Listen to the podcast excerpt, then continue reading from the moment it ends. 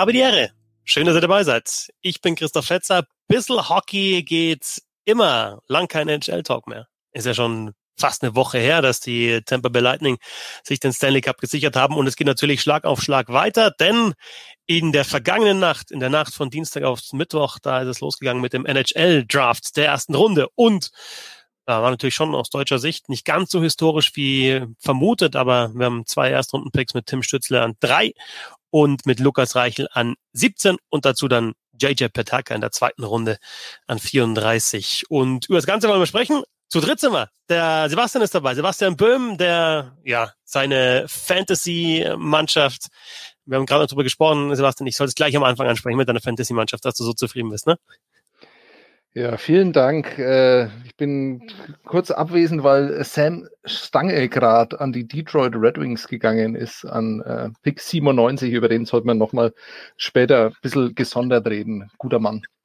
Ja, ich würde sowieso sagen, dass wir frühestens in der dritten Runde anfangen, weil das andere haben wir alle schon äh, ja. besprochen. Und deswegen haben wir uns auch noch einen weiteren Draft-Experten mit dazu genommen. Markus Reinhold. Grüß dich, Markus. Ja, guten Abend. Schön, dass ich da bin. Finde ich. Ich auch. wir auch. wir auch. Ähm, also aus deutscher Sicht natürlich interessanter Draft. Stützle an drei zu den Ottawa Senators. Können wir gleich besprechen, ob das jetzt äh, so ein richtig geiles Team ist. Er findet's geil. Ähm, Lukas Reichel geht zu seinem Lieblingsteam, Chicago Blackhawks, äh, Blackhawks an 17. Vorausgesagt von Tom Kanzok übrigens. Man sieht mal, was wir für Experten sind. Und JJ Peterka nicht in der ersten Runde, sondern in der zweiten an die Buffalo Sabres an, und das Team, in dem möglicherweise auch Dominik Kahun weiterhin spielen wird. Aber die erste Frage ist natürlich, Sebastian, es war natürlich ein spezieller Draft, ne? Nicht wie sonst äh, schön alle in der Halle und dann kann man aufspringen und äh, seine Liebsten umarmen und dann nach vorne gehen und äh, das Trikot anziehen und das Cap aufziehen, sondern alles virtuell. Also mit ein bisschen steril teilweise, aber nicht nur.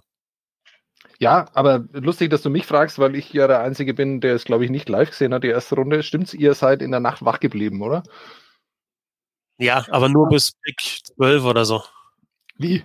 Nur bis Pick 12. Bis die Deutschen halt durch waren? Nee, weil du hast dann Reichel noch nicht einmal live gesehen. Nein, weil ich mir gedacht habe, also ich meine, musste doch ein bisschen früher aufstehen und das dauert ja, also es hat jetzt wirklich lang gedauert. Ich dachte nicht, dass alle wirklich ihre fünf Minuten ausschöpfen, weil wenn da die Uhr runterläuft und ja, bei den Rangers, nehmen wir jetzt Lafreniere oder nehmen wir nicht Lafreniere, vielleicht doch lieber Ozzy Weisblatt an der Eins, hat auch Lafreniere. Na, warten wir noch zwei Minuten, tickt die Uhr noch.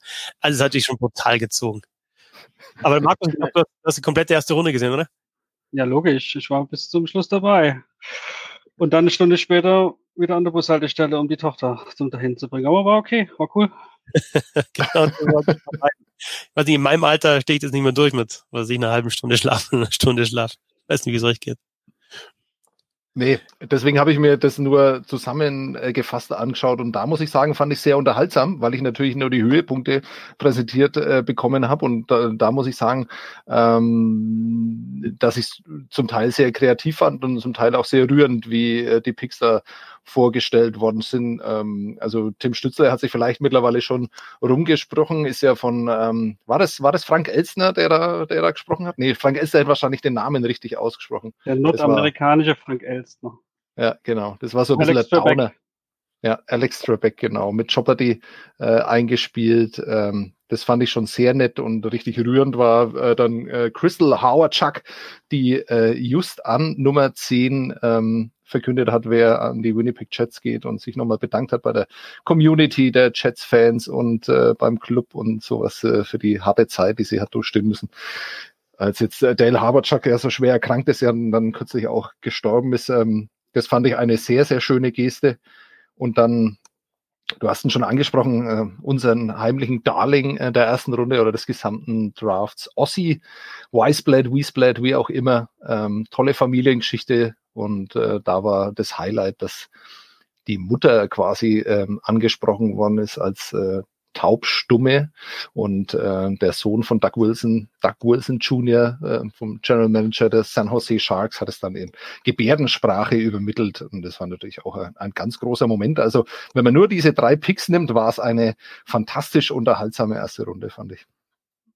Markus, wie war es denn aus deiner Sicht für die, ja, für drei deutschen Picks? Also für heute 1330 war von der DL eine Pressekonferenz, eine virtuelle angesetzt, die, ich war da auch mit dabei. da hieß es die unsere drei Erstrunden-Picks, hieß es halt dann am Montag. Also Stützle, ähm, Reichel und Peterka. Aber es saßen dann halt nur Stützle und Reichel, weil Peterka halt nicht in der ersten Runde gedraftet wurde. Also da wurde jetzt viel drüber gesprochen in den vergangenen Wochen und Monaten, dass wir drei deutsche Erstrunden-Picks haben werden. Ja, ist es halt dann doch nicht geworden. Insofern alles kann man oder vieles kann man einfach nicht voraussagen bei so einem Draft. Nee, überhaupt nicht. Vor allen Dingen da äh, ab Ende der ersten Runde wird das immer, tanzt das so dermaßen aus, die, die, die Listen der Teams geht so weit auseinander, dass man sich dann nicht wundern muss, wenn man dann eben nie an 25 gedraftet wird, sondern eben an 34. Es würde jetzt auch nicht viel, viel Gewicht reinlegen, dass er jetzt da quasi jetzt noch warten muss auf den nächsten. Ihm selber wird es wahrscheinlich ge gewogt haben. Das ist, hört man ja immer wieder, dass die, dass, dass die richtigen Top-Prospects da ungern da dann nochmal eine Nacht schlafen gehen und sowas und vor allen Dingen Normalerweise ist ja auch ein bisschen mehr los in der ersten Runde und in der zweiten geht's dann eher mehr so businessmäßig weiter. Ähm, aber ich würde jetzt nie viel Gewicht drin denken, dass er jetzt gerade die, die, das nie geschafft hat, unter die ersten 31 zu kommen. Es ist so oder so eine ziemlich gute Leistung oder was heißt Leistung, ist ein ziemlich gute, äh, gutes Ereignis für das deutsche Eishockey insgesamt. Über die Bedeutung, was es jetzt aussagt, äh, über, den, über die Struktur und so weiter kann man sich ja streiten, da gibt es unterschiedliche Ansichten, aber für die drei Leute, für die drei jungen Spieler ist es auf jeden Fall eine Riesensache, egal ob es jetzt alle drei in der ersten oder einer und in der zweiten gedraftet wurden. Ja, bei dem, bei dem vielen Unsinn, der da gerade über das deutsche Eishockey zu, äh, erzählt wird, so gerade aus nordamerikanischer Perspektive, fand ich ja eine, eine Sache fand ich dann doch ganz interessant. Ich glaube, es war Dave Reed heute in der. Deutsches Eishockey nicht so schlecht. Ja. Ja. Nein, nein, nein, das, äh, das, das will ich auch gar nicht. Auf, auf der Seite bin ich dann, mehr First-Round-Picks, wollte ich nur sagen. Ne? Das mhm. deutsche Eishockey wird über Jahre, Jahrzehnte hinweg unschlagbar sein. Ja, und wenn dann noch der Osten dazukommt. Aber ähm, der Osten. Äh, es ist, also was ich interessant fand, ist ähm, diese Geschichte, dass die 30 quasi ja so, so gegenseitig auch so ein bisschen äh, motiviert haben. Also sicherlich nicht, weil sie so gute Kumpels sind oder so im Austausch stehen und äh, das da quasi geplant haben, sondern wenn du halt einen Stützle in dem Jahrgang hast und äh, der dann auch von Reichel und von Petaka so gepusht wird, ich glaube, das hat schon nochmal was ausgemacht. Das fand ich ähm, tatsächlich was, wo, worüber ich mir noch keine Gedanken gemacht habe und was vielleicht auch so ein bisschen dazu äh, beigetragen hat, als dann so die ersten Meldungen kamen, dass vielleicht wirklich drei in der ersten Runde gedraftet werden können. Und dann glaube ich schon, dass so was ein bisschen äh, gewisse Dynamik ähm, noch äh, dazu bekommt, dann vielleicht. Ähm, aber da ist natürlich auch viel Spekulation drin. An, an sich sind es drei ähm, wirklich ja nicht nur auf dem Eis ähm, außergewöhnliche äh, junge Spielerpersönlichkeiten. Ähm, und ähm, da darf man dann, auch, auch wenn man es vielleicht nicht ganz so so euphorisch sieht, dann darf man schon mal auch aus Eishockey Deutschlands Sicht äh, ganz stolz drauf sein, was da in den letzten 24 Stunden passiert ist. Ja, und, und man sollte vielleicht auch nie unterschätzen, also ähm, nur wenn du jetzt so ein, so, ein, so ein Talent hast wie Stütze, was dann die Leute anzieht, was sich das anguckt, ist die letzte, letzte Jahr war ja voll von Stories, wen, wen hat man alles in deutschen Eisstadien gesehen.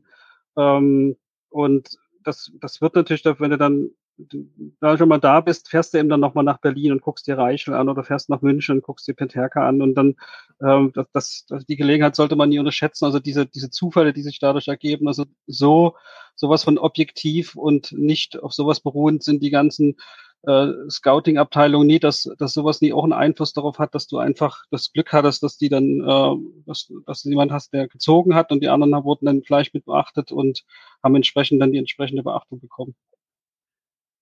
Tim Stützle also an drei zu den Ottawa Senators. Wir werden natürlich über die anderen Top-Picks auch noch sprechen, bleiben aber erstmal bei den, bei den Deutschen, bei den, bei diesen drei Deutschen.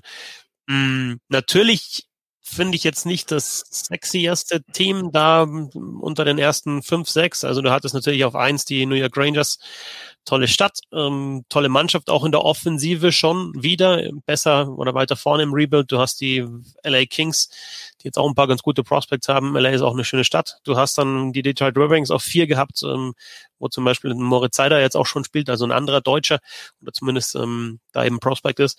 Und dann drei hat die Ottawa Senators, aber es war so fast schon zu erwarten, dass Stützle eben zu den Centers geht. Und ich finde jetzt in diesem Call, in diesem Interview, hat er echt auch den Eindruck gemacht, dass er da richtig Lust drauf hat, auf die NHL zu spielen, äh, auf die NHL dort zu spielen, dort zu zeigen, was er kann und dass es ihm gar nicht so wichtig ist, welches Team es ist. Also mein Ziel war es, in den Top 3 gezogen zu werden. Und das ist mir gelungen. Und ich habe vorhin von Anfang an gesagt, mir ist es eigentlich relativ egal, von welchem Team ich gezogen werde. Hauptsache, sie wollen mich unbedingt haben und ich spiele so schnell wie möglich und äh, versuche da auch meinem Traum nachzugehen. Und ich glaube, dass es unglaublich klappen kann in Ottawa, vor allem weil sie auch so eine junge Mannschaft haben und gerade alles im Umwerfen sind, viele sehr, sehr junge, gute Prospects haben. Und ich glaube, dass es in ein paar Jahren eine sehr, sehr gute Mannschaft sein kann. Und äh, deswegen freut mich natürlich umso mehr, dass es jetzt auch mit Ottawa geklappt hat. Und äh, ja, ich kann es kaum erwarten, auch rüber zu fliegen und äh, alles kennenzulernen und dann hoffentlich auch in die Camps zu gehen. Na, Sebastian, kann man immer von zwei Seiten sehen. Also Ottawa, ganz ehrlich, in den letzten Jahren war halt einfach ein richtiges Mistteam, muss man so sagen. Aber andererseits ist es halt auch eine Chance für Stützle, da wirklich eine, eine sehr prominente Rolle zu übernehmen. Vielleicht dann sogar in der ersten Powerplay-Unit relativ schnell zu spielen, viel Eiszeit zu bekommen und halt mitzuhelfen, dass, dass das wieder rumgerissen wird. Und die jungen Spieler angesprochen, auch Chabot und, und äh, Kitschak zum Beispiel, äh, ein paar ganz gute oder interessante Typen, äh, die auch Eishockey-mäßig was drauf haben. Ja, definitiv. Dann äh, ist noch Brandström dahinter, der noch nicht mal annähernd, äh, glaube ich, äh, realisiert hat, wie gut er dann da sein kann oder halt vielleicht noch doch noch mal zwei, drei Jahre braucht. Aber die haben in der Verteidigung äh, wirklich ähm, zwei herausragende um, Offensivtalente dann für die nächsten Jahre auch. Und dann muss man ja auch sagen, dass sich äh, die Sicht auf die Ottawa Senators auch in den letzten 24 Stunden gewaltig verändert hat, weil diese dieses Team hat sich halt einfach mal komplett verändert und äh, nicht nur durch die äh, Picks, die sie hatten, und sie hatten sehr, sehr viele Picks, ähm, sondern auch noch durch einen Trade, der dann noch mit, mit dazukommt. Also die, die haben sich dann zwischendrin einfach nochmal mit einem mit einem Stanley Cup-Sieger im Tor ähm, verstärkt, ähm, mit Matt Murray von den äh, Pittsburgh Penguins und haben dafür nicht mehr als einen Zweitrunden-Pick, von denen sie ja eh noch äh, unglaublich viele hatten, hergeben müssen. Also Ottawa, ähm, auch da ist es ja so gewesen, dass man sich über den GM so in den letzten Jahren so ein bisschen lustig gemacht hat, aber diese Strategie hat mich schon beeindruckt, auch wenn man jetzt vielleicht über den ein oder anderen Pick so ein bisschen streiten kann. Aber das ist ja eh, ähm, das macht zwar Spaß jetzt äh, zu dem Zeitpunkt, ist aber natürlich äh, höchst albern. Aber ähm, also ich glaube schon, dass die Voraussetzungen gerade für Tim Stützle äh, nicht die schlechtesten da sind. Ähm, das Einzige, was mir an Ottawa fehlt, und das haben wir ja letztes Jahr auch schon gesehen, die Mannschaft ist sehr jung, aber eben auch nur jung. Und ähm, so ein bisschen Unterstützung brauchen die halt schon noch. Weil auch da sind ja die ersten Spekulationen und das war schon etwas arg wild, wo sie dann Leute, nur weil die da drei Picks in, den, in, unter den, in der ersten Runde hatten, schon nächstes Jahr wieder als Contender um einen, um einen Playoff-Platz dann sehen. Also ich glaube, äh, davon ist Ottawa immer noch weit entfernt, auch wenn Stützle da vielleicht tatsächlich schon spielen sollte und auch produziert. Aber ähm, die Perspektiven sind hervorragend und äh, ja, er hat es ja selber gesagt, das ist natürlich eine Mannschaft, in der es relativ schnell drankommt. Das wäre jetzt bei New York, okay, das war völlig unrealistisch, dass er zu den Rangers geht, aber da wäre sicher nicht der Fall gewesen. Und ähm, auch in LA sind ziemlich viele äh, Prospects in, in der Offensive, die da vielleicht im Moment noch vor ihm sind. Ähm, also Ottawa, glaube ich, ist nicht äh, der schlechteste Ort äh, für Tim Stütze, um seine NHL-Karriere zu starten. Am besten wäre es natürlich noch, ähm, wenn der Owner wechseln würde. Ja, ich sehe das ganz genauso. Also die von vor ein paar Jahren war ja Colorado so das Team, wo man gesagt hat, äh, oh Gott, was haben die, was machen die, was macht Joe Sakic da und so weiter. Und jetzt äh, ist es quasi das heißeste Team und alle mögen sie schon nächstes Jahr den Stanley Cup siegen sehen, gewinnen sehen. Und äh, ich will jetzt nicht sagen, dass es in Ottawa genauso läuft, aber das, das ist ja, ich meine, die, die waren damals die Leidtragenden von so einem Trade ja mit Matt Duchesne und äh, haben sie aber jetzt quasi wiederbekommen im, im, im positiven Sinne nach dem Eric Carlson Trade. Äh, das ist ja der Pick, mit dem Stütze ausgewählt wurde an Nummer drei. Das ist ja eigentlich der, der ursprünglich bei San Jose war. Ähm, also ich sehe das so ähnlich, da, da ist viel Potenzial da und ich nehme das auch Stütze total ab, dass er heiß drauf ist, dahin zu gehen und, und da, weil er da wirklich jede, alle Chancen hat, äh, da wirklich von, von Anfang an, sage ich mal, sich zu bewähren und äh, eventuell schon viel Eiszeit zu bekommen, viel zu lernen und äh, ja, da auch äh, richtig was zu reißen. Und äh, auch sonst drumherum, ich meine, ich habe mich ein bisschen lustig gemacht drüber über, über Otter, aber es ist, äh, es ist, finde ich, war ist wirklich nur ein bisschen Spaß, aber die ähm, insgesamt ist das eine, eine super, eine super Gegend für eine, für eine Eishockey-Mannschaft und ich sehe das auch wie Sebastian. Eigentlich brauchen wir dann einen neuen Owner und dann läuft das alles. Also das, das, das wird schon werden. Ich habe im Vorfeld ähm, die die Scouting Reports natürlich ein bisschen angeschaut, beziehungsweise gibt's ja dann die Athletic und so weiter auch ganz gute Zusammenfassungen. Also ich habe jetzt nicht einzelne Scouts äh, angeschaut oder angehört, sondern einfach die, die dann drüber schreiben. Und ich finde es auch interessant, wie, also wie, ja, wie Tim Stützler in Nordamerika eingeschätzt wird. Und ich glaube, das, das haben dann die Leute schon auch ganz gut beobachtet. Also das aller, allerbeste, was er hat, ist sein Skating, sagen ja alle. Und ähm, da ist er tatsächlich auch sogar in diesem Draft ganz vorne mit dabei. Äh, Kreativität, Stickhandling, so wie ich das gesehen habe jetzt in der vergangenen äh, DL-Saison, auch herausragend. Ich glaube, du musst als, als junger Spieler immer ein hohes Compete-Level haben. Ne, das, was ja auch immer dann ein Faktor ist in diesen Scouting-Reports.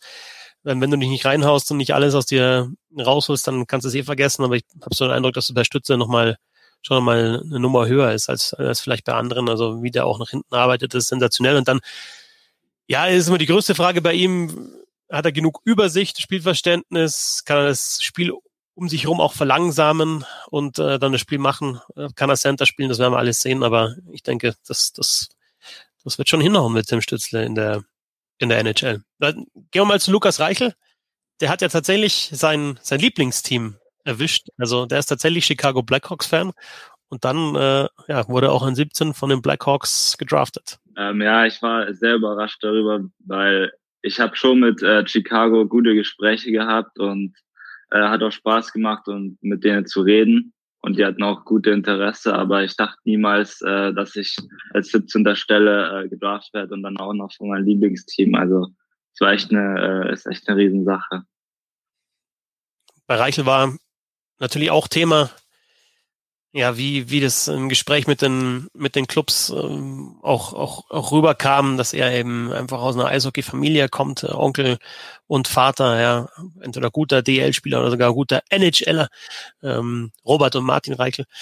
Ähm, ich finde so, dass er, also auch bei mir selber, Markus, ist er so in der vergangenen Saison ein bisschen, ja, ich will nicht sagen runtergefallen, aber alles noch hat immer Stützle, Stützle, Stützle gesagt, aber ähm, ja, auch Reichel ist ein, ein richtig guter Prospect und ähm, ja, dann ist er jetzt bei den Chicago Blackhawks, die ja, bin mir bei denen nicht ganz sicher, wie die, im, die jetzt tatsächlich im Rebuild drin sind oder so halb. Die haben ja noch Taves und Kane natürlich, ne? Und sie aber jetzt doch auch ein paar richtig äh, gute junge Spieler, äh, Kubalik.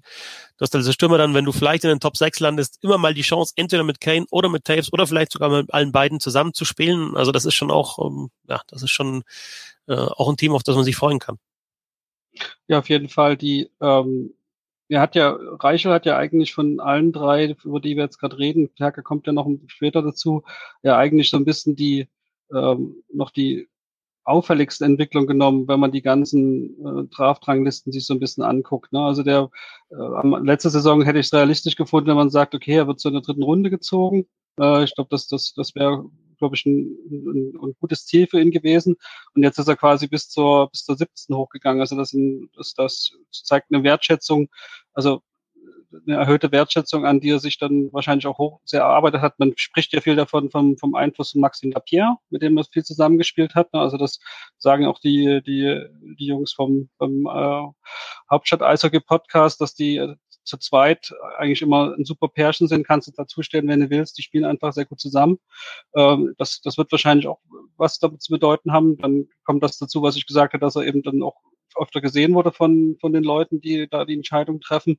Und ähm, ja, und insgesamt finde ich, dass er ähm, ja die eigentlich so ein bisschen die etwas nerdigere Wahl war die ganze Zeit. Und mich freut es eigentlich auch ein bisschen, dass er jetzt wirklich in dem Sinn die Anerkennung bekommen hat und da an der 17 ausgewählt wurde. Ich persönlich war ja die ganze Zeit oder war die ganze Zeit, hatte darauf gehofft, dass sie sich schön verteilen auf verschiedene Teams. Das ist ja nur auch passiert. Äh, Ottawa hat Schütze bekommen, Chicago Reichel und äh, Buffalo ist äh, mit Peterka bedient worden. Ähm, einfach weil ähm, man hat das ja bei den Oilers gesehen, seitdem da Leon Dreiseitel da war, ist auch die Aufmerksamkeit hier für das Team größer geworden. Es gibt, keine Ahnung, Oilers-Fans sprießen aus dem Boden so ungefähr. Äh, und wenn das jetzt für die Senators und die Sabres und für die Blackhawks, na, die haben vielleicht schon genug Fans, aber es ist auch nicht so schlimm, wenn sich jemand noch mehr dafür interessiert, passiert, dann, dann kann das dem Ganzen was der ganzen Aufmerksamkeit, die wir hier äh, für, dies, für dieses nordamerikanische Eishockey haben, eigentlich nur gut tun. Das, in deren Sicht ist das eigentlich ideal gelaufen. Habt ihr denn eigentlich den fränkischen Akzent rausgehört bei Lukas Reichel? So leicht, ja. Also war doch eindeutig zu hören, oder? Also Eigentlich, ich glaube auch, Sebastian, ist tatsächlich, du hast ja viel drüber geschrieben, es ist, glaube ich, du hast allen drei deutschen Erstrundenpicks, die dann nicht Erstrundenpicks geworden sind, aber überall gibt's einen, gibt's einen Nürnberg-Zusammenhang. Ne? Also der Stützler hat sein erstes Tor in Nürnberg gemacht, der Reichler hat, glaube ich, sein erstes DL-Spiel in Nürnberg gesehen, kann das sein? Ja, ähm, Petaka, gestern noch Nürnberger Bratwürste gegessen und, und genau. Ossi glaube ich, hat auch da sich in Nürnberg, also dann damals äh, Martin Jiranek gesehen hat, äh, sich richtig für Eishockey interessiert. Ähm, ja, also so leicht, nicht so wie bei dir, aber so leicht hat man schon raus. Ja, äh, macht ihn nur darüber lustig, aber. Rosenheimer ist Nee, nee, er ist Nürnberger, er ist gebürtiger Nürnberger. Er ist in Rosenheim aufgewachsen, das mag schon sein, aber er ist in Nürnberg geboren. Und das ja. hört man noch eindeutig raus. Und äh, du kannst dich da gern drüber lustig machen, aber so habe ich halt die Möglichkeit, auch über den NHL-Draft zu schreiben. Ich muss halt nur irgendwo einen Nürnberger Bezug herstellen. Und Mach mich überhaupt nicht lustig, so ich bin kreativ, das so zu finden. Ich nenne dich in Zukunft nur noch Down Goes Böhm. Down goes ich habe ja sogar, nee, der Bernd Schwickerath hat mich draufgebracht, dass er sogar Marco Rossi, ja, also mein Liebling äh, der ersten Runde, dass der sogar einen Nürnberger Bezug hat, weil er nämlich ähm, in der Schweiz bei Viktor Ignatiev, der ähm, ein Jahr auch in Nürnberg gespielt hat, dann so richtig das Eishockey spielen gelernt hat und der ihn so richtig weitergebracht hat. Aber äh, du willst über Lukas Reichel reden wahrscheinlich, ne? Ja, du kannst gerne erzählen über Lukas Reichel, ja, klar. Ja, ich, äh, das schade, schade, dass wir jetzt keinen aus Berlin da haben, weil der könnte natürlich noch sehr viel mehr erzählen. Ähm, was ich wunderbar fand, ähm, eigentlich bei beiden äh, Deutschen, die da in der ersten Runde gedraftet worden sind, also wie Tim Stützle da saß, gibt so ein schönes Video, ähm, das ihn von Beginn an äh, eigentlich zeigt und dann ist er irgendwie so, so albern auf so einem Barhocker irgendwie musste dann sitzen irgendwie und alle anderen saßen so hinten dran und diese Nervosität, also ich meine, man kann ja davon ausgehen, dass, dass äh, die haben seit seit Jahren ja wahrscheinlich mittlerweile diesen einen Tag im Kopf und dann sitzt er dann da wirklich da und dann ist klar, Lafreniere geht zu den Rangers, okay, Byfield geht nach LA und dann wartet er natürlich darauf, dass sein Name dann ähm, da fällt und äh, wie er da saß und so nervös war, was das für ein großer Moment im, im Leben eines jungen Menschen sein muss. Also das äh, können wir drei uns, glaube ich, äh, alle überhaupt nicht vorstellen und dann, was dann in Berlin ja da abging in dem Restaurant, als dann ähm, tatsächlich tatsächlich die Blackhawks zu diesem frühen Zeitpunkt äh, dann den Namen Lukas Reichel gesagt haben, das war ja auch fantastisch und wie sich ja auch die Eisbären, also es waren ja ganz viele Kollegen von ihm dann auch da. Ich habe Leo Pföderl da in der ersten Reihe gesehen und dann diese Lukas-Lukas-Rufe. Also diese Freude da mit Lukas Reichel als Team, äh, das fand ich auch ganz, ganz wunderschön eigentlich. Ja, fand ich auch schön, die Anteilnahme und dass die auch alle schön, also wirklich wach geblieben sind und da gewartet haben und zusammen sich das angeguckt haben. Also das war bestimmt eine, eine gute Stimmung. Und dann haben wir noch einen dritten, JJ Petaka, der ja dann eben nicht in der ersten Runde gedraftet wurde, aber auch da muss man sagen, genauso wie bei Ottawa, ne, Buffalo in den letzten Jahren sehr schwach, nie in den Playoffs, du wartest immer drauf, ja, passiert da jetzt noch was? Wann schaffen sie es? Jetzt kriegen sie viele junge Draftpicks kriegen jetzt mit Petaka den, den nächsten vielversprechenden. Mhm. Klar, es ist wahrscheinlich genauso wie bei den Ottawa Senators, dass da einfach was so dann, ja, die Erfahrung dann fehlt, wie Sebastian vorher gesagt hat, bei den, ähm, bei den Senators, dass eben auch die, die Spieler, die halt so mal Ende 20 sind und ein bisschen was erlebt haben und äh, auch eishockey-technisch was drauf haben, dass die da fehlen. Aber Buffalo Sabres, natürlich hast du immer noch Jack Eichel. Ähm, du hast in der Verteidigung Darlene, darf man auch nicht vergessen, äh, so ein bisschen ein bisschen in Vergessenheit geraten, finde ich, in den, in den letzten Jahren. Ähm, und ähm, Middlestat und so weiter, wie sie heißen und so und und und hast jetzt damit mit Petaka ähm, einen Markus, glaubst du, dass der dass der auch dann sich in so eine Top 6 Rolle einfinden wird oder wie wie schätzt du das ein? Ja, hat, hat jedenfalls da auch alle Chancen dazu. Also ich, ich sehe bei, bei Reichel und Peterka jetzt ja, eigentlich noch nie, dass sie wirklich ähm, wann immer die Saison beginnt, äh, da überhaupt noch hinwechseln. Wenn das überhaupt, das war ja irgendwie noch so eine Sache, war gar nicht klar, ob sie es wirklich auch können. Ähm, ich sehe das schon, dass es, dass die frühestens, allerfrühestens äh, Saison 21, 22 da irgendwie aufschlagen. Ähm, das, man kann nicht so richtig sehen, wie dann das, wenn die, wie dann die Kader aussehen, aber grundsätzlich denke ich, dass das schon möglich ist für ihn. Also das ist auch sowas, was in, was in so einem Zweitrunden-Pick so ungefähr angelegt ist. Und er ist ja jetzt nie dafür bekannt äh, oder wurde bestimmt nie dafür ausgewählt, weil man denkt, er könnte jetzt gut äh, Bottom Six spielen oder sowas. Also ich denke schon, dass, dass man das auch mit dem, mit dem im Hinterkopf getan hat, dass er da sich dahin entwickeln kann. Buffalo an sich ist natürlich so ein bisschen so ein mahnendes Beispiel, auch für, auch für Ottawa so ein bisschen, dass es immer schon mal, ich sag mal in Anführungsstrichen relativ leicht ist, so alles einzureißen. Äh, wir hatten ja auch eine Zeit, wo, wo, wo, wirklich, wo wirklich da jeder irgendwie abge verkauft in dem Sinne wurde für in dem Fall ja Manager ja eher für Draftpicks ähm, mhm. und haben es eigentlich danach aber nie geschafft, erstmal wieder das wirklich so weit aufzubauen, dass es jetzt wirklich so weit kommt. Die haben einen Franchise-Spieler mit Jack Eichel, der eher ein bisschen underrated ist, finde ich. Also er ist bestimmt, er hat das nie verdient, in so einer Mannschaft zu spielen äh, bisher die so schlecht ist. Also man wünscht ihm wirklich, dass er mal ein bisschen erfolgreich ist, auch als ja, gegen Toronto ist er mal ziemlich gut, äh, das kann ich nichts sagen. Äh, könnte ruhig ein bisschen schlechter spielen, aber insgesamt äh, finde ich, soll, könnte, dürfte ruhig ein bisschen erfolgreicher sein, auch was so Playoffs und sowas angeht. Das hat er durchaus verdient. Der ist wirklich ein sehr guter Mann. Und äh, wenn jetzt äh, Peterka ihm dabei helfen könnte, eher mittelfristig, sage ich mal, nie, nie kurzfristig, aber irgendwann, das wäre ja ganz schön, ja. Stützle an drei, zu den Ottawa Senators, Lukas Reichel an 17 zu den Chicago Blackhawks und JJ Pataka an 34 zu den Buffalo Sabres. Ein Thema, finde ich, sollten wir noch besprechen und das ist Tim Stützes Rückennummer.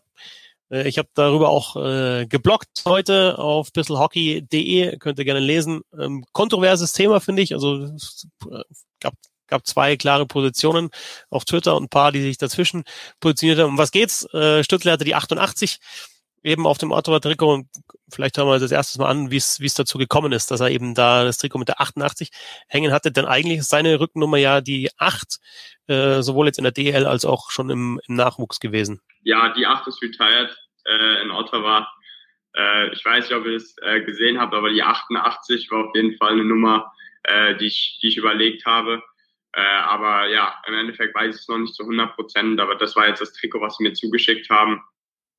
Ja, also die acht, eine von drei Retired Numbers bei den Ottawa Senators, ähm, die gehörte ähm, zum Nachschauen Frank Finnegan. Ich habe auf Twitter fälschlicherweise geschrieben Chris Phillips, der hatte die vier und Daniel, Daniel Alfredson die elf. Das sind die drei äh, Nummern, die es nicht mehr gab äh, bei den Ottawa Senators. Ähm, dazu gibt's die 99 natürlich nicht. Und dann gibt's aber noch äh, äh, ja, fast 100 andere Nummern, ganz genau 94, wenn man die 88 wegnimmt.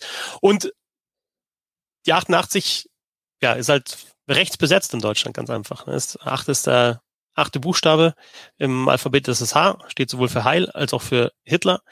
Und ähm, die Frage ist, ich habe da auch geschrieben, ich finde, muss man nicht unbedingt machen, dass man die 88 dann wählt, wenn es äh, so viele andere Möglichkeiten gibt. Und auch die 8 irgendwie zu kombinieren, dass man sagt, man nimmt 4 und 4, dann hat man die 8, nimmt man halt 44 oder was auch immer. Man nimmt äh, irgendwie einen Teil von dem Datum, wann man das erste DL-Spiel gemacht hat ähm, oder wann man gedraftet worden ist. Ich weiß nicht, wie ihr das seht. Also ich finde, man muss sich diesen, man er darf natürlich aussuchen, was er will, aber ich glaube jetzt nicht, dass man sich diesen, diesen Ballaster vielleicht aufladen unbedingt aufladen sollte. Oder seid ihr die Fraktion äh, 88 im Eishockey ist Lindros, ist, ist Kane, jetzt hat sie Wasilewski, so viele Spieler haben die 88, die auch erfolgreich Nylander.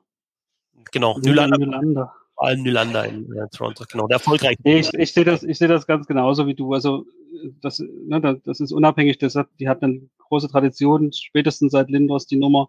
Äh, aber das ist ja wirklich alles, alles ein bisschen ein paar andere Zusammenhänge. Ich, man, Günther Kleiner hat das sehr gut aus und man muss sich da einfach nie, nie einfach diese, versuchen, diese Missverständlichkeiten sich da auszusetzen und dann irgendwie ein, ein Signal in die falsche Richtung zu geben. Also das ist unangenehm, es ist blöd, vielleicht äh, es ist viele würden sagen, das ist sinnlos und, und was soll das Ganze? Man sollte das wieder positiv. Ich sehe das andersrum.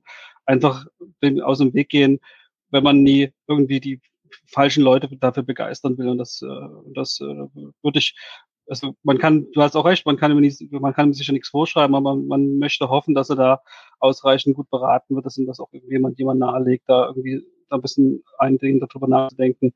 Ähm, aber was dann am Ende passiert, ist seine Sache. Gut, kann man jetzt nichts sagen. Ich, das ist ja nur, nur unsere Meinung hier in dem Fall. Soll ich auch noch was sagen? Ja, ne, wahrscheinlich.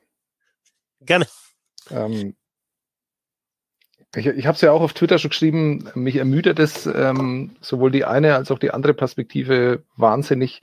Und ich finde, man hört auch aus den Worten von Tim Stützle, den ich ja als, oder den glaube ich niemand von uns, der so, so ein bisschen mit ihm zu tun hatte, ähm, also den, den nimmt ja als jeder als, als sehr wahr und als ähm, oder als sehr wach und als sehr sehr reif auch äh, wahr. Ähm, aber so wie er das erzählt, glaube ich, wäre ihm das völlig neu, was die 88 oder die 18 oder welcher auch immer, welcher Nummercode, was der eben noch eine Bedeutung hat für, ähm, äh, für, für manche Menschen. Ich glaube, das ist ihm gar nicht klar gewesen. Und ähm, da bin ich mir sicher, dass ihm das nicht klar gewesen ist. Ja, Geht natürlich. Genau. Und dann, dann muss er reagiert, ne? Das ist halt die Frage. Ja, und deswegen sage ich ja, deswegen sage ich ja, dass es, dass es in dem Fall ja gut wäre, wenn es jemand ihm quasi ich meine, es muss ja. ja nicht wir sein. Es muss ja, es ist ihm dann blöd, wenn ihm dann sowas passiert, dass ihm, dass ihm dann irgendwie öffentlich vorgeworfen wird. Ich meine, es sind ja genug Leute, die so einen jungen Menschen beraten in dem Fall, wo man annehmen könnte, dass die auch sowas auf dem Schirm haben. Ja, wie ihr wisst doch auch, von, von wem äh, solche Eishockeyspieler beraten werden. Und wenn da nicht einer zufällig Teil von Vogue Twitter ist, äh, dann wird es ihm halt auch keiner sagen. Also ähm, die Berater, die ich im Eishockey kennengelernt habe, die haben davon auch keine Ahnung. Und äh, die achten auch auf solche Dinge überhaupt gar nicht. Und wenn du dann nicht zufällig auch in deinem, in deinem Freundeskreis oder äh, in deiner Familie jemanden hast, äh, dem sowas bewusst ist, dann gibt's einfach niemanden, der dich da berät und der dich, der dann sagt, okay, überleg dir das nochmal mit der 88, du ersparst dir einiges, wenn du die 47 nimmst oder was auch immer. Ähm, äh, also nochmal, ich finde es auch scheiße. Ich war natürlich auch irritiert, als ich es gesehen habe und habe mir gedacht, oh nee, bitte, äh, vor allem jetzt nicht diese Diskussion. Aber wenn du niemanden hast, woher sollst du es dann wissen? Und äh, ja, also ich glaube, es gibt manche Themen, ähm, da freuen sich halt viele drauf, wenn sie dann zum Thema gemacht werden können. Und in dem Fall weiß ich nicht. Also ich glaube, dass es in der Eishockey-Blase nicht annähernd so, so klar ist, ähm, äh, was, was die 88 auch bedeuten kann, äh, wie in einer anderen Blase. Und da muss man da, glaube ich, immer ein bisschen aufpassen auf seine eigene Perspektive auch. Ist auch immer die Frage, auf, auf welcher Bühne die dann du dann die Nummer trägst. Ne? Also weil jetzt auch auf Twitter die Diskussion war, ja, bei uns spielt einer in der Mannschaft, der ist 88 geboren, der hat die 88 hinten drauf. Hm. Ähm, ja, auch völlig, sehr, völlig, völlig legitim und hatte dann sicherlich überhaupt gar nichts mit dem anderen Thema zu tun. Ne? Aber ähm, ich sag bloß, das wird, wird, wird ein Spieler, Tim Stützle, der, der hohe Aufmerksamkeit bekommen wird und vielleicht halt auch über die Eishockeyblase hinaus. Ne? Das ist natürlich die Frage, ob er den gleichen Weg gehen kann wie Leon Dreiseitel. Ich denke, die Anlagen sind da und ja, dann kennt man ihn halt nicht nur in der Eishockeyblase und ich, ich finde es halt schade für äh, Thomas Kreis, weil der jetzt erst irgendwie diesen Zusammenhang erkannt hat und sich dann ärgert, dass er nicht schon lange die 88 getragen hat, wahrscheinlich. Dieser Torwart von den Islanders. Ja, ich habe bloß ja gerade nicht akustisch nicht verstanden, aber mir ist dann schon klar. Ja, mhm. ähm, ja, also wir merken doch aktuell auch, dass dass die Geschichten halt einfach so hingedreht werden, äh, wie es den Leuten passt. Äh, entweder von, von Rechten in Deutschland oder auch von zum Beispiel Donald Trump. Also Symbole sind da einfach extrem wichtig. Und deswegen glaube ich tatsächlich, dass das passieren könnte und ich will einfach nicht, dass es passiert. Deswegen finde ich auch, nimm die 44, 4 plus 4 ist 8. Oder nimm die 92, dreh den Dreiseitel um und sag, äh, ich pack mich, Junge. Weil, ähm, was Tim Stüttler auch gesagt hat, den Druck spielt er, er spürt er jetzt schon, den Druck hat er schon in der DEL gespürt und ähm, den wird er auch weiterhin spüren und äh, das gilt für Reichel und Peterka und wer auch immer der in der Liga spielt, ganz genauso und äh, ich glaube, dass die Jungs schon damit umgehen können. Und ich finde tatsächlich einfach auch, was, was mir jetzt einfach in den letzten Jahren aufgefallen ist, und ich, also, das klingt jetzt alles so negativ, was ich gesagt habe. Nochmal, ich, ich bin mir sicher, dass, dass, dass das von, von Stützle äh, total ungewollt ist oder dass er den Zusammenhang nicht weiß. Ähm, ich finde, dass diese jungen Spieler, die jetzt in, in die DL gekommen sind, ähm, bemerkenswert äh, weit auch sind, was was den Charakter anbelangt und was was ihren Umgang mit anderen Menschen anbelangt, was auch ähm, ja den Umgang mit ihrem eigenen Spiel anbelangt, sie wissen, was sie noch arbeiten müssen. Also das, natürlich sind das halt auch Leute, die Jungs, die sagen, ähm, die halt irgendwie den, den Pressesprecher der Eisbären Berlin, wie Lukas Reichel im Call als, als äh, Medientyp bezeichnen oder untereinander mit Bro und sonst was. Ja, aber das sind halt auch 18-Jährige, aber trotzdem, ich finde, ähm, die, die sind auch charakterlich sehr, sehr weit und das finde ich eigentlich schön. So viel zu den deutschen Spielern im NHL-Draft, aber ja, wir haben, ich glaube, ich habe den Namen Alexi Lafreniere noch kein einziges Mal gesagt. Der ist natürlich in eins gezogen worden. Ähm, in einem deutschen NHL-Podcast sprechen wir trotzdem natürlich viel über die deutschen Talente. Allerdings, äh, Markus, ja. Alexi Lafreniere, das war glasklar, ne, dass das die Nummer eins ist, dass der von den New York Rangers gezogen wird, beziehungsweise so klar war es nicht. Hätte auch sein können, dass die Rangers noch einen verrückten Trade machen, aber auch im Vorfeld des Drafts war dann, war dann zu hören, dass, dass das überhaupt keine Option ist. Also Alexis Lafreniere um, ähm, an eins, Flügelstürmer, schon interessant, denn in den letzten Jahren gab es jetzt auch nicht so viele ähm, Flügelstürmer, die an eins gedraftet wurden. Ähm, du hattest ähm, den letzten, also Patrick Kane fällt mir ein, Naljakupov, jetzt keine große Karriere. Äh, Taylor Hall ist auch ein Flügelstürmer, aber normalerweise werden halt Center oder Verteidiger an der Eins gedraftet. Ähm, aber man hört immer wieder, Markus, dass das einfach ein, ja, wie sagt man so schön, generational Talent ist. Also wenn man die, die, die Draftpicks ein, einteilt, dann ist er der Einzige, der halt diesen, äh, dieses Attribut Special bekommt von den Scouts. Ja, auf jeden Fall. Ich, ob jetzt Generational habe ich jetzt nie so im Kopf, dass es gelesen wurde, aber dass auf jeden Fall so ein bisschen, jedenfalls auf, auf jeden Fall zur Zeit, also in dem Augenblick, dass der Draft stattfindet, als der, der quasi über allen anderen so ein bisschen steht. Und das kann ich auch total nachvollziehen. Also vor allen Dingen, wir erinnern uns ja auch an die äh, World Juniors, ist schon eigentlich nur knapp zehn Monate her, neun Monate her, aber fühlt sich an wie Ewigkeiten, aber es war Anfang des Jahres da hat er ja auch sehr gut aufgespielt und äh, hat äh, seine Mannschaft, sie haben doch gewonnen, ne? Kanada hat wieder mal gewonnen ja, ja. Äh, zu, zur Goldmedaille geführt. Ähm, ähm, und ich kann das voll nachvollziehen, dass man in ihm jetzt quasi auch jetzt zum jetzigen Zeitpunkt den sieht, der quasi der Beste von der ganzen Kohorte ist und auch derjenige ist, den man, wo man sagt, äh, der wird auch relativ schnell vielleicht schon Anfang des nächsten Jahres, wenn die neue Saison wirklich losgehen sollte, für die Rangers spielen können. Ähm, was ich, das habe ich auch so ein bisschen mal kurz äh, getweetet gestern, ähm, es gibt ganz, ganz, ganz wenige Stimmen, die ein bisschen sehen, dass, dass äh, Quinton Byfield, dem, über den jetzt vielleicht noch danach sprechen, äh, der als Nummer zwei von Los Angeles gezogen wurde, so ein bisschen höheres Potenzial insgesamt hat, äh, dass man vielleicht sagen, dass da kommt auch ein bisschen dazu, dass er in der Center-Position spielt. Ähm, und ich sehe aber, ich, ich, kann, ich kann das auch nachvollziehen so ein bisschen. Und der, der Punkt ist einfach auch der, der Quinn Beifeld ist eben fast ein, ist ein ganzes, fast ein ganzes Jahr jünger als äh, Lexus Lefanier. Ne? Also die, ähm, wenn Byfield ein paar Tage später geboren würde, wäre er im nächsten Draft dabei und wenn Lafreniere ein bisschen weniger eher geboren würde, wäre er im vorherigen Draft dabei gewesen. Also soweit sind die auseinander. Und da sehe ich so ein bisschen, dass man dass man den Unterschied, den man jetzt hier hat, wo man eben sagt, Lafreniere ist eben im Augenblick der Beste, der vielleicht einfach nur darauf zurückzuführen ist, dass er eben ein Jahr länger auf der Welt ist. Dafür kann er nichts, ne? das, das ist ja nicht seine Schuld oder sowas, ähm, aber das, so, das wird ja inzwischen auch mit äh, quasi in, in, den, in die Bewertung mit eingezogen von solchen von solchen Prospects. Also wie viel Zeit hatten sie sich zu entwickeln? Was ist da der Unterschied? Gibt es in einem Jahrgang jünger? Deshalb spricht man ja auch immer von äh, jungen Spielern im Jahrgang noch oder älteren Spielern im Jahrgang noch. Ne? Also das, das ist auch zum Beispiel der Unterschied zwischen Matthews und Leine gewesen. Ja? Matthews etwas älter und Leine etwas jünger in dem Jahrgang.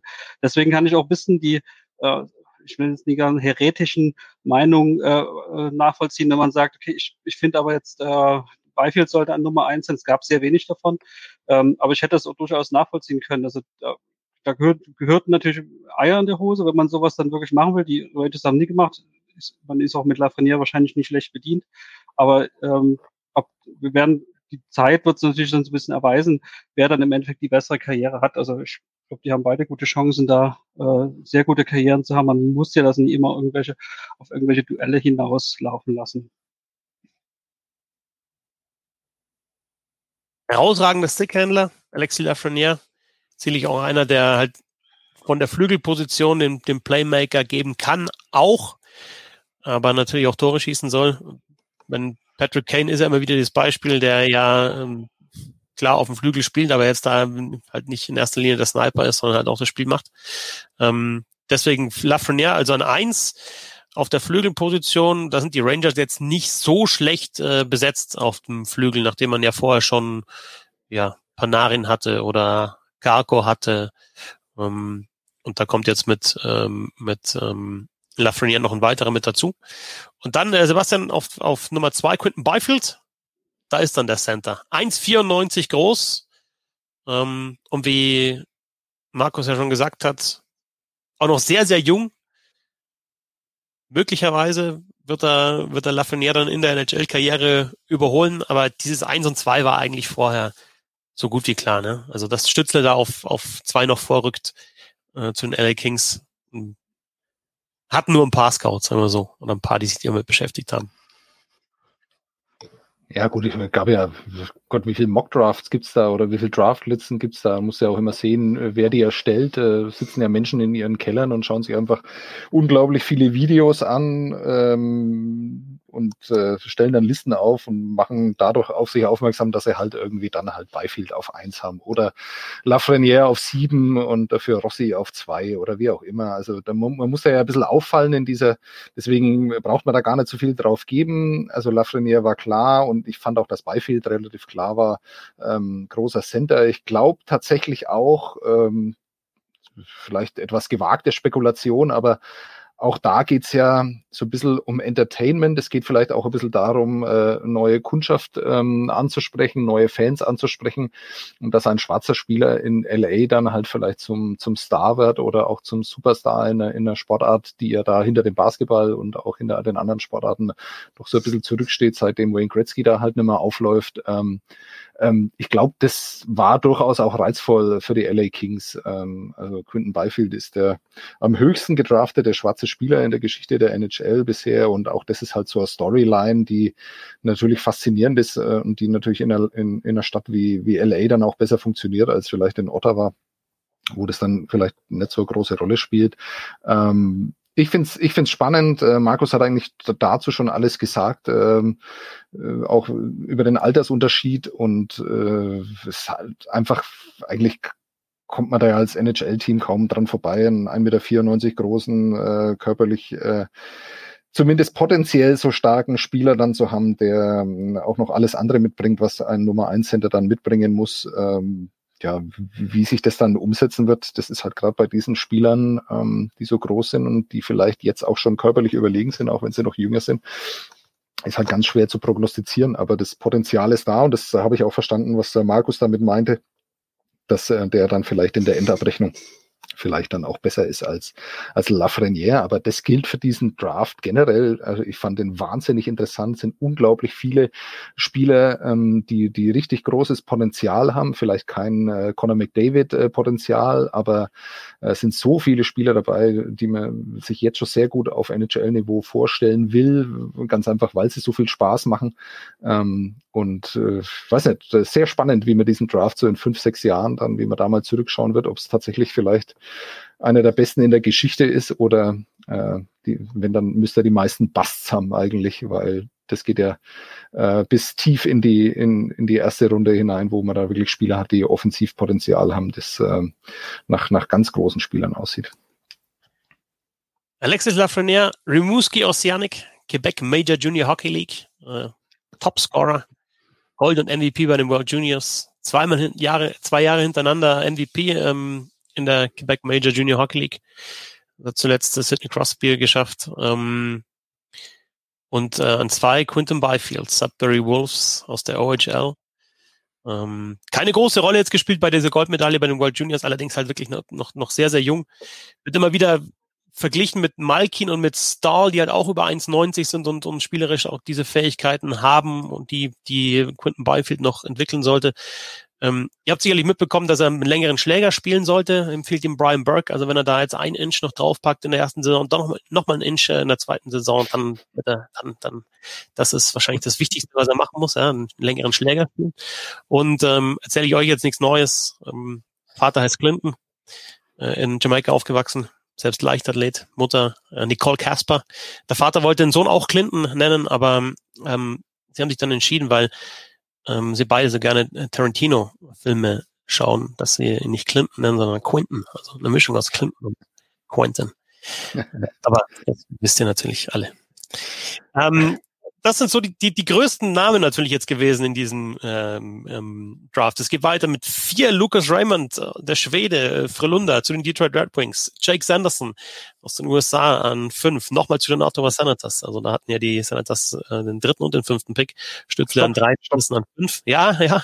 Stopp, da würde mich die Meinung von Markus interessieren, ähm, weil also dieser Draft ist ja vor allem deshalb äh, bekannt oder jetzt schon legendär, weil, weil so viel Offensivpotenzial da ist. Äh, und dann galt ja lang äh, als Jamie Drysdale als der Verteidiger, der dann als erster genommen wird. Der kam ja dann, kommt ja dann direkt äh, danach. Sorry, dass ich dir das jetzt äh, verderb. Ähm, und äh, dann hat sich Jake Sanderson so ein bisschen in Vordergrund gespielt. Ich finde trotzdem, dass Ottawa äh, einen Stürmer hätte nehmen sollen. Wie siehst du das, Markus? Ja, das habe ich auch oft, äh, oft gesehen, gehört und gelesen. Ich kann das auch nachvollziehen. Also wenn man, wenn du wirklich, äh, du hast recht, der, der Draft war ja bekannt für das Offensivpotenzial, für gute Vorwärts, die, die da hoch gerankt waren. Und äh, wenn du dann quasi dir potenziell zwei Drittel deiner Top-Reihe zusammenstellen kannst und dann noch die Aussicht hast, dass es im nächsten Jahr ja eher mehr in dieser, in dieser Gegend eher Verteidiger zu äh, auszuwählen gibt und dann noch vielleicht so ein bisschen einschätzt, ja, bin ich jetzt wirklich so gut dieses Jahr? Eher nie. Wahrscheinlich bin ich nächstes Jahr doch wieder an der Reihe dran und bin auch in dem, in dem Bereich, um mir was auszuwählen. Dann äh, kann ich die Argumentation voll nachvollziehen, dass man sagt, ähm, nimm lieber einen Forward. Jetzt hätte ich natürlich auch eher, vielleicht haben sie, wollten sie auch Raymond nehmen und dann war er schon weg an der vier, kann ja auch sein. Äh, da kriegst du ja leider nie so richtig Einblick in sowas. Das, da wäre ich immer, das würde ich immer gern mal sehen, wie das dann, wie das dann wirklich so läuft. Vielleicht waren sie auch so wahnsinnig begeistert von Jake Sanderson, ähm, auch wenn das viele nie nachvollziehen konnten. Aber grundsätzlich kann ich das äh, verstehen und gehe eigentlich auch ein bisschen mit, äh, wenn man sagt, ich hätte auch vielleicht noch ein, ähm, ein Vorwort gezogen an der Stelle. Ähm, ist aber vielleicht auch ein bisschen, ja, irgendwas, irgendwas Schlechtes musst du immer in Ottawa finden und dann suchst du dann sowas raus. ja. Aber ich kann das voll, ich, ich kann das, ich, ich sehe das durchaus ein bisschen genauso, ja. Ich glaube, der Sebastian hätte einfach ganz gerne einen Rossi äh, noch als Center gesehen bei den Ottawa Senators und dann am besten in einer Reihe mit Tim Stützle, oder? Ja, vor allen Dingen, weil der auch die ganze Zeit in Ottawa gespielt hat schon. Ne? Also ja, Rossi sollte man nicht vergessen. Ne? Das, der ist eigentlich so abgerutscht bis auf die neun. Jetzt, hab, jetzt greife ich dir ein bisschen vor. Ich weiß nie, äh, Christoph wollte es jetzt bis zu 31 durch äh, exerzieren alle. bis Aussie Weesplat hat ja Sebastian gefordert, ne? aber okay, gut. also, Rossi ist natürlich schon ein Name, der, der, der interessant ist, ne? zu dem Minnesota Wild. Ähm, da gibt's ja, auch und der, und der, der, der war so eigentlich so ein richtig große so ein Fan. So der, der, vielleicht sogar der, derjenige, der am ersten NHL ready ist, sogar, was, was das körperliche auch anbelangt. Maschine. Defensiv stark. Offensiv kann auch was. Hab ich ja, Rossi ist auch, vor allen Dingen, wenn du dir so anguckst, was der so an äh, wir haben viele Spieler gehabt, die ja jetzt schon Profiliga gespielt haben. Ne? Das, das äh, stützt die ganzen Deutschen ja im Endeffekt. Auch viele Finnen sind immer dabei. Auch, auch Raymond hat viel SHL gespielt letztes Jahr. Zwar nie allzu viel wirklich effektiv, aber eigentlich schon.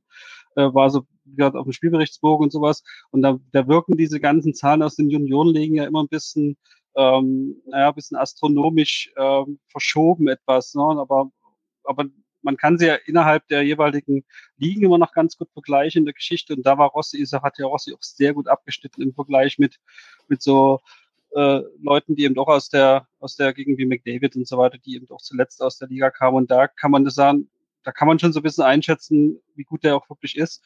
Und äh, mich hat es eigentlich schon ein bisschen gewundert, dass er wirklich auch bis zu neun eigentlich quasi jemand, das klingt jetzt ein bisschen doof, aber eigentlich abgerutscht ist. Aber Minnesota wird es gefreut haben. Ja, ich finde halt die Geschichte, also äh, auch da gibt's ja eine, einen Zeitungsartikel dazu, der nur zu empfehlen ist im, im Tagesanzeiger, ist, äh, Schweizer Zeitung, ähm, erzählt die Geschichte von dem Österreicher Marco Rossi, der dann auch äh, in die Schweiz äh, gewechselt ist, äh, aber weiterhin in Österreich gewohnt hat, was dazu geführt hat, dass äh, sein Vater ihn da jeden Tag ins Training fahren hat. Und zwar ich bin mir nicht ganz sicher, ich glaube eineinhalb Stunden wirklich hin und eineinhalb Stunden auch wieder zurück und das jeden Tag. Und diese Geschichte ist schon völlig wahnsinnig, also so wirklich an der Grenze zu nicht mehr gesund. Ähm, der Vater hat ja dann auch zweimal einen Job verloren und so, weil er halt einfach so viel für seinen Sohn aufgeopfert hat. Und es klingt ähm, ganz, ganz schlimm eigentlich irgendwie von einem Vater, der da selber Eishockeyspieler war und dann vielleicht irgendwie was äh, äh, über seinen Sohn dann kompensiert, was ihm verwehrt geblieben ist. Ähm, aber ich glaube, dieser Marco Rossi ist ähm, generell einfach äh, außergewöhnlich, weil so wie es wohl aussieht, und das kann man natürlich schwer beurteilen, wenn man noch nie mit diesem Menschen irgendwie ähm, persönlich zu tun hatte, aber der will das offenbar selber. Also das äh, hat man in jedem Scouting-Bericht gelesen. Es gibt äh, tolle Geschichten über ihn, wie besessen er äh, dran arbeitet, immer besser zu werden und so. Ähm, also da hat mich schon viel ähm, vielleicht sogar so auf dem Eis äh, erinnert mich da schon uns sehr viel an Sidney Crosby, irgendwie so von der Art her. Ähm, also den, den fand ich am faszinierendsten da eigentlich ähm, in dieser ganzen Gruppe. Ähm, muss man mal sehen, was er dann wirklich für eine Chance bekommt, weil ich glaube, dass er Center spielen muss und äh, in der NHL ist es dann gern mal so, wenn er da an den falschen äh, Trainer gerät, dann wird er vielleicht auf den Flügel abgeschoben und ich glaube, da kann er seine Stärken nicht ganz so ausspielen in der NHL, weil der Größte ist ja dann doch nicht. Ich glaube, der muss Center spielen. Wenn er das macht, dann könnte das äh, auch einer der Spieler sein, ähm, die irgendwann mal weit äh, über diese neunte Position, an der er gedraftet worden ist, hinaus dann äh, wahrgenommen werden. Drysdale habt ihr schon angesprochen. Um, die Frage war Sanderson oder Drysdale als, als Nummer 1 Verteidiger Drysdale eher der bessere Skater. Hat mich so ein bisschen überrascht, weil das ja eigentlich auch der Trend ist in der NHL, dass du eben diese schlittschuhtechnisch überragenden Verteidiger auch äh, hast. Dazu einen Rechtsschütze. Äh, Nummer 1 Terra Twin habe ich schon angesprochen, Lukas Raymond, also Terra Twin aus Schweden. Äh, Nummer 2 Terra Twin Alexander Holz. Äh, Gardens EF äh, geht zu den New Jersey Devils. Trägt übrigens die Nummer 88 auf dem Rücken, ähm, aber nicht wegen dieses deutschen Diktators, sondern wegen der Eissorte ähm, 88er Eis, ähm, irgendwie eine Nogger-Sorte war das, glaube ich. Auch da hat es Diskussionen gegeben, darf man dieses Eis 88 nennen. Ähm, es wohl schon vor Neonazis gab, insofern alles in Ordnung. Okay. Und ja, dann bleibt mir nur noch zu fragen, in der ersten Runde, ich war dann bei 10 halt im Bett oder so und habe natürlich das nachgelesen, aber wen, wen findet ihr denn noch, außer Lukas Reichel, der an 17 kam, wen findet ihr noch interessant, außer Aussie We Splat? Na, wir, wir sollten gleich schon noch über den äh, Torhüter sprechen, der als, äh, am höchsten gedraftet wurde seit, ich habe es vergessen, seit wann schon, seit einer ganzen Weile, seit Carey Price, ja, 2005, ne? Mhm. Ähm, äh, Jaroslav Askarov. Ähm, es hat sich ja schon so ein bisschen durchgesetzt in letzter Zeit, äh, dass äh, du eigentlich eigentlich eher keine Tode mehr draftest in der ersten Runde, weil dieses ganze Geschäft von wegen, da wird ja selten jemand, außer den ersten beiden, sage ich mal, und vielleicht mal so eine Handvoll noch Leuten, maximal zwei oder drei irgendwo weiter hinten, irgendwie fürs nächste Jahr gedraftet, sondern eigentlich meistens für drei, vier, manchmal sogar fünf Jahre äh, später und so und so. Und äh, bei den Torhütern hat sich eben gezeigt, dass sich dieses, äh, man muss ja so ein bisschen projektieren, wie entwickeln die sich, wie kann ich den entwickeln, ist der, hat er die Anlagen dazu quasi so richtig gut zu werden, dass er mir dann auch irgendwann hilft. Ähm, und bei den Torhütern hat sich eben gezeigt, dass das da ein sehr, sehr, sehr vages Geschäft ist. Äh, ich will jetzt äh, nie die äh, das, äh, dieses allgemeine Sprichwort wiederholen und ich tue es doch, dass Goaltending im Voodoo ist. Ähm, das ist eben so ein geflügeltes Wort quasi geworden und das äh, hat sich quasi auch in den letzten Jahren gezeigt. Das ist sehr selten geworden, eigentlich, eigentlich so quasi alle zwei Jahre noch ungefähr, dass man noch so einen Torhüter hat, der in der ersten Runde gedraftet wird. Meistens wird das dann auch schon von vielen Leuten äh, so ein bisschen eher negativ begleitet. Äh, auch Spencer Knight zum Beispiel letztes, war letztes Jahr, ne, der für von Florida gedraftet wurde und eigentlich auch sehr hoch gehandelt wurde, wurde auch so ein bisschen, ja, will man wirklich an der 13 ziehen und so weiter. Und, und bei Askarov war es eben, äh, Askarov war es eben sehr auffällig, dass das eben diesmal nicht so, dass viele auch wirklich gesagt haben, also wenn es mal einen Torhüter Prospect gab, von dem man sagen konnte, der wird sich wahnsinnig gut entwickeln und wird irgendwann mal Nummer eins Torhüter sein und vielleicht sogar ein Star, dann, dann eher, weil, weil man irgendwie meint, die Anlagen so bis zu ihm zu sehen und wenn man sich überlegt, dass er jetzt quasi auch im Alter von 18 jetzt wirklich schon KHL spielt, und sei es noch für so ein Powerhouse wie, wie SKA St. Petersburg, was vielleicht in Anführungsstrichen ein bisschen einfacher ist, dann kann ich das auch durchaus nachvollziehen. Und äh, es scheint so zu sein, dass dieses, diese, diese Wahl des Torhüters in dem Fall jetzt äh, auf ein sehr gleiches Echo von wohlwollendes Echo gefallen ist, was da Nashville gemacht hat. Also mir geht's da so, dass mich Torhüter eigentlich da auch irgendwie, was diesen Draft angeht, mit dem ich mich äh, oftmals sehr intensiv beschäftigt, dass mich, die, die mich überhaupt nicht interessieren.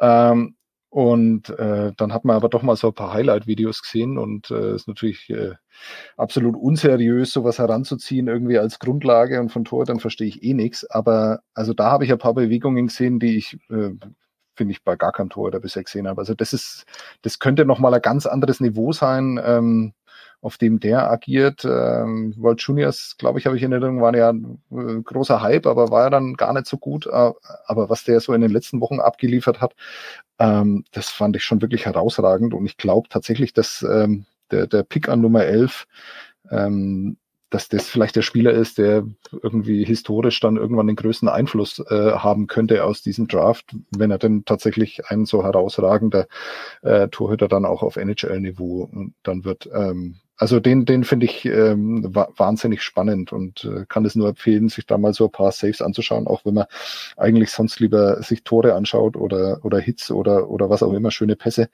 Aber das ist schon eine Akrobatik, oh, die hat mich schwer beeindruckt, muss ich sagen. Und da gibt's vielleicht dann, dann kann man dann anschließend gleich noch äh, zum anderen Thema. Askarov spielt im Moment und es gab auch noch ein paar andere Spieler, die jetzt im Moment spielen äh, und die man sich jetzt schon anschauen konnte. Und es das heißt ja dann immer, dass irgendwann ist es abgeschlossen, dieser, dieser Prozess, dieser Scouting-Prozess. Aber ich bilde mir schon ein, dass es dieses Jahr noch eine Rolle gespielt hat, dass man ein paar Spieler noch hat sehen können ähm, und dann einschätzen hat können, was in diesem Sommer dann passiert ist, welche Entwicklung die über den Sommer genommen haben, was ja normalerweise nicht der Fall ist, weil ja, ähm, der Draft selber zu Beginn des Sommers stattfindet. Und ähm, also, dass die KHL da spielt, äh, hat, glaube ich, bei Askarov äh, schon eine Rolle gespielt, aber auch noch bei zwei anderen Spielern. Äh, Jetzt wird es schwierig mit, mit dem Namen, aber bei Shakir Muk haben wir Dulin, ähm, der ähm, zu New Jersey geht und äh, die hatten ja auch drei Picks in der ersten Runde und äh, auch sehr viel früher, als man das erwartet hatte. Ist ein junger Verteidiger, noch ziemlich äh, roh vielleicht, aber der spielt halt im Moment KHL und punktet auch ganz gut. Äh, vielleicht hat das einfach den Ausschlag gegeben, dass er dann so früh genommen worden ist von New Jersey. Und ähm, die größere Überraschung war ja dann noch, äh, Markus, hilf mir, du hast ihn sicher gleich parat, den Namen. Diego Schinakov. Genau, bei uns, ja, bei uns ja. hieß er nur ja, nee, sage ich jetzt lieber nicht, wie er in unserer Fantasy Hockey Liga genannt worden ist in dem, in dem Chat. Ja, aber, aber mit an, dem hat er auch ja, gerechnet. Nee, ja. überhaupt nicht. Und, und der ist ja sogar ein doppelter Overager, wenn ich das richtig sehe. Also er hätte sogar ja, schon vor richtig. zwei Jahren gedraftet werden können. Ja. Und das ist dann schon, ähm, also das ist schon wirklich ähm, beachtlich. Also gut, Columbus hat jetzt wirklich auch lange keinen Pick mehr und dann redet man ja immer davon, okay, wenn du so sicher bist und du hast nur den Pick und denkst, hast Angst, dass du später nimmst ihn eben, egal was, äh, was die anderen sagen. Ich meine, denen ist sowieso ziemlich egal, was die anderen sagen, aber was, aber da kommt ja bestimmt auch noch was dazu. Ähm, also das, das hat auch mich sehr überrascht, weil der ist jetzt wirklich äh, in der Gegend gewesen, wo der eigentlich schon immer im Draft gerankt war, so ungefähr. Aber gut, das kann wirklich sein. Vielleicht haben die den gesehen äh, und der hat auch für so ein Team gespielt, wo andere Prospects spielen, äh, unter anderem auch der, der von Toronto gezogen wurde, so dass man äh, ah nee, der spielt in Omsk, ich hab's vergessen, ich verwechsel das, aber was soll's. Also jedenfalls, es kann durchaus sein, dass, dass das eingetreten ist, was du sagst. Und vor allen Dingen sind ja jetzt auch schon ein paar Spiele gewesen. Ne? Ich meine, normalerweise sagt man so ein Spiel wird man jetzt, aber die ist, ist, ist ein gutes Dutzend gewesen. Jetzt war es jetzt eigentlich schon vor dem äh, vor dem Draft noch statt, gespielt wurde in KL. Vielleicht hat das ja wirklich dazu beigetragen, dass sowas äh, passiert ist. Shakir, ich, ich rede immer nur von den äh, von den Vornamen Shakir Muhammadulin und äh, Marat Kuznutinov ist der andere mit den schönen Namen. Also ich mhm. Marat und Shakir. Äh, Shakir ist ja auch so ein sehr so ein Prospect gewesen, was sehr kontrovers diskutiert wurde. Ist ja zum Beispiel bei Elite Prospects irgendwie auf der Do Not Draft Liste gelandet. Also besser nicht ziehen. Aber die macht den Devils natürlich gar nichts, haben ihn trotzdem genommen an 21, glaube ich. Ne? Ja.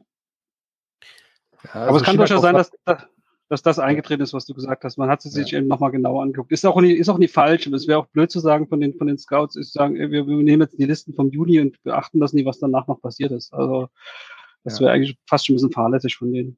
Die offizielle Show ist übrigens mittlerweile vorbei. Ich habe vergessen, den, den, die Melodie zu spielen, spielen. Es geht jetzt nur noch darum, dass sich Sebastian und, und Markus über ihre Fantasy-Teams äh, austauschen. Nicht, dass ihr euch wundert, ich habe es nicht vergessen. Also eigentlich wollte ich schon eigentlich das haben wir schon beenden, aber wir sind jetzt eigentlich schon, schon jetzt geht es eigentlich nur noch um die Fantasy-Teams. Also, äh, eigentlich müsste jetzt dann mal schön langsam aus die Wiesbaden auch kommen, Sebastian, ne? Ja, ja. Fantasy spiele ich nur saisonweise. Dieses ganze Zeug da über mehrere Jahre, das tue ich mir nie an. Vergiss es. Aber egal. Wer das machen will, macht's. Sebastian, komm, sag noch was zu deinem Ossi ich, ich, ich habe das ja schon getwittert. Das Erstaunliche, der, so, so, solche Spieler fallen dann dann auf, übrigens auch wie äh, Gunnar Wolf Fontaine, der vielleicht auch noch ja. gedraftet wird. Also das ist auch ein sensationeller Name. Äh, Aber und, hast du ja. jetzt dein Team gedraftet, weil du den Namen so geil, weil du immer sagst, du musst unbedingt einen ähm, einen einen Namen äh, drin haben, wie was ich irgendwie in der NFL, den wie heißt deine wie heißt deine Kicker? Ähm, Fick oder kann, ich weiß es nicht mehr, aber dass du irgendwie einen Namen dabei hast, wo du sagst, okay, der muss in meinem Team mit dabei sein. Oder hast du ihn wegen seiner, wegen seinem, wegen seinen sportlichen Fähigkeiten? Nein, also natürlich ist mir der Name erst aufgefallen und dann äh, beschäftigt man sich mit den Spielern, schaut sich, schaut sich Videos an, äh, liest Einschätzungen ähm, und dann mag sein, äh, dass man die vielleicht dann ein bisschen höher wertet als andere, weil der Name halt so cool ist. Sam Aber ich find, Jetzt habe ich gegoogelt, Sam Flicken heißt er. Der Kicker in der ja, NFL. Das, ist, das ist ein Niveau, da gehe ich nicht mit. Äh, und, aber das Ossi Wiesblatt hat halt auch einfach äh, äh, Brüder, die heißen Ocean, Orca und Oasis. Und äh, da ist für mich die Geschichte dann äh, so sensationell geworden, dass man halt sich noch mehr damit beschäftigt. Und wenn man jetzt dann die Familiengeschichte dann auch noch liest, also im, mittlerweile, also, also beide Eltern sind ja, glaube ich, taubstumm und äh, die haben sich dann scheiden lassen. Dann hat die, die Mutter diese, diese Bande an Oceans und Orcas und Oasis dann, allein großgezogen. Und also sowas, äh, sowas nimmt mich dann schon mit und wenn dann einer noch Eishockey spielen kann, dann habe ich da so ein, äh, habe ich dann äh, schon mein Herz verloren dann und ähm, die San Jose Sharks haben mich ja bestätigt in dem, was sie gemacht haben. Sie haben ihn ja in der ersten Runde genommen, ähm, auch wenn an der letzten Position, aber immerhin noch erste Runde. Der nächste Zach Hyman, sagt man vielleicht. Also Vergleiche sind ja immer ein bisschen schwierig, aber sowas habe ich irgendwo gelesen. Ja, mal sehen. Ja, Zach Hyman, überragender Vorchecker, Arbeitstier und ähm, jetzt, also du hast auch gesagt, er wird wahrscheinlich nie ähm, Top 6 spielen, ne, der Aussie Wiesblatt, aber er wird vielleicht mal beim NHL-Team wirklich ein richtig wichtiger Spieler. Nee, nee, Moment, Moment, Moment. Das ist einer, der kann Top 6 spielen, aber kann auch Bottom 6 spielen. Und das ist halt, ähm, das ist das, was Spieler schon auszeichnet, dass sie dann halt wirklich so ähm, einsetzbar sind, vor allem wenn es dann halt darum geht, irgendwie sich einen, also einen Platz in der Liga dann zu sichern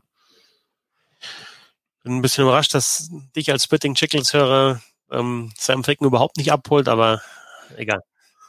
Aussie Wiesplat an Nummer 31. Ähm, und ihr könnt gleich euren äh, ähm, Fantasy-Team Talk natürlich weiterführen, ohne dass er aufgenommen hat. Aber natürlich würde mich schon noch interessieren, ob es ja irgendwelche, du hast kurz mal angerissen, Sebastian, in manchen Ligen wird gespielt, in manchen nicht.